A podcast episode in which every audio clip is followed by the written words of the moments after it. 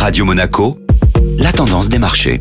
La tendance des marchés avec la Société Générale Private Banking. Bonjour Anna Rano. Bonjour Eric. La bourse de Paris termine la journée dans le rouge. Pénalisé notamment par l'annonce du Trésor américain d'augmenter ses émissions de dette, le CAC 40 continue la semaine avec une troisième séance de baisse à 7260 points, perdant ainsi 0,70%. A souligné tout de même la hausse de près de 3,5% de l'action Société Générale après la publication de résultats trimestriels meilleurs que prévu.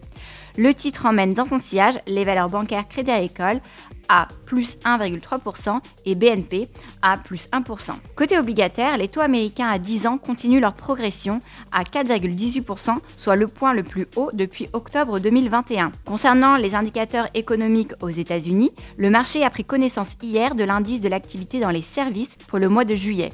Ce dernier a reculé de 1,2 points à 52,7 contre 53,1 anticipé. Enfin, comme attendu, la Banque d'Angleterre a fait part hier d'une hausse de 25 points de base de son taux directeur, porté désormais à 5,25%, soit le plus haut depuis 2008.